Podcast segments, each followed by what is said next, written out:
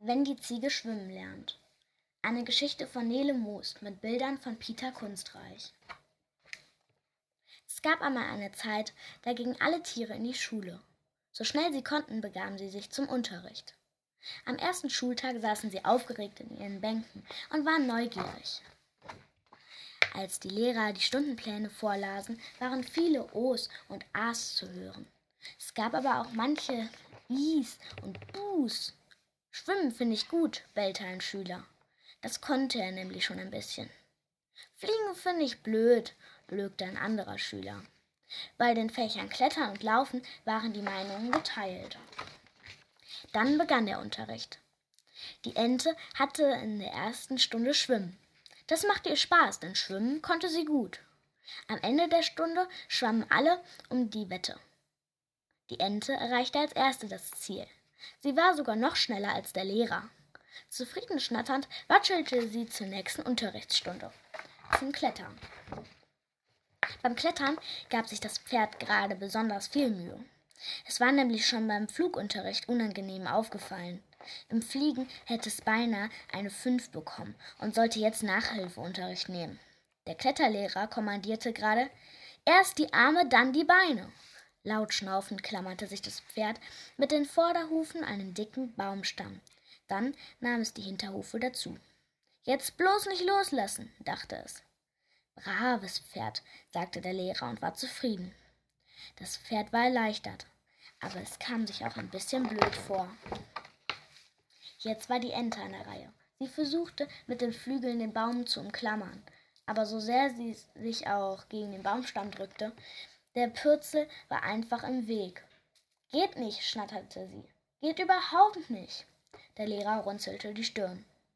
Und als der Fisch zum achten Mal versuchte, sich mit dem Maul am Baum festzusaugen und wieder der Länge nach auf die Erde plumpste, konnte der Lehrer nur noch mit den Achseln zucken. Dieser Schüler war ein hoffnungsloser Fall. Aber der Fisch hatte Glück. Gerade als der Lehrer ihm eine Fünf in sein Notenbuch schreiben wollte, ereignete sich ein Skandal.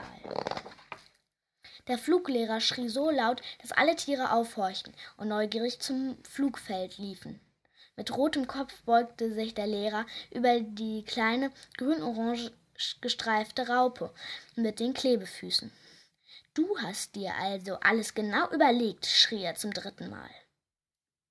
Ja, piepste die kleine Raupe. Ich habe mir überlegt, ich muss jetzt nicht fliegen. Jetzt habe ich erst einmal Hunger und bis zum nächsten Blatt kann ich auch kriechen. Ich muss jetzt nicht fliegen. Das kann ich vielleicht später einmal lernen. Daraufhin flog sie trotzdem, aber von der Schule wegen allzu frechen Betragens. Die Ziege bekam auch Ärger. Wir können doch das Schwimmen üben, wo Steine im Wasser liegen, meckerte sie. Dann kann ich über den Fluss laufen.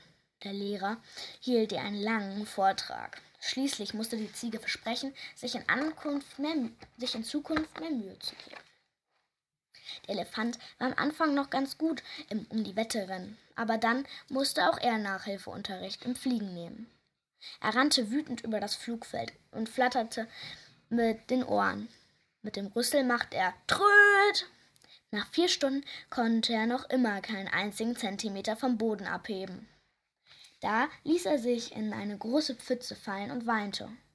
Er hatte ganz und gar versagt. Das konnte er nicht verkraften. Der Lehrer schaute ihn verwundert an. Du musst dich schon ein bisschen anstrengen, sagte er. Fliegen ist doch wahrhaftig nicht schwer. Die Ameise wurde als Fall für die Sonderschule angesehen. Der Schwimmlehrer und der Fluglehrer gaben sich die größte Mühe, aber die Ameise zeigte keinerlei Interesse. Höflich wartete sie stets deren Erklärungen ab, um danach sofort wieder ihrer Lieblingsbeschäftigung nachzugehen. Sie las den nächstbesten Brocken vom Weg auf, obwohl der dreimal so groß war wie sie selber, und schleppte ihn auf den Ameisenhaufen. Der Kletterlehrer war von diesem Kraftakt begeistert. Er nahm die Ameise jedes Mal in Schutz, wenn die anderen Lehrer Problemschüler zischelten und man muss streng durchgreifen murmelten. Aber, aber, liebe Kollegen, sagte er dann, milde lächeln. Die Tage vergingen und irgendwann war die Ente nicht mehr Klassenbeste im Schwimmen. Sie hatte sich beim Klettern Klettern üben zu sehr angestrengt. Das Ende vom Lied war, dass sie einen schrecklichen Muskelkater bekam, und der Kletterlehrer schrieb ihr trotzdem ein mangelhaft in sein Notenbuch. Am Ende des ersten Schuljahres konnte kein Tier mehr etwas sehr gut. Alle hatten nur noch Dreien und Fünfen im Zeugnis. Unsere Schüler sind einfach gänzlich unbegabt, sagten die Lehrer und schüttelten ihre Köpfe. Dann schüttelten sie noch einmal die Köpfe und dann noch einmal und immer wieder, bis ihnen ganz schwindelig davon wurde.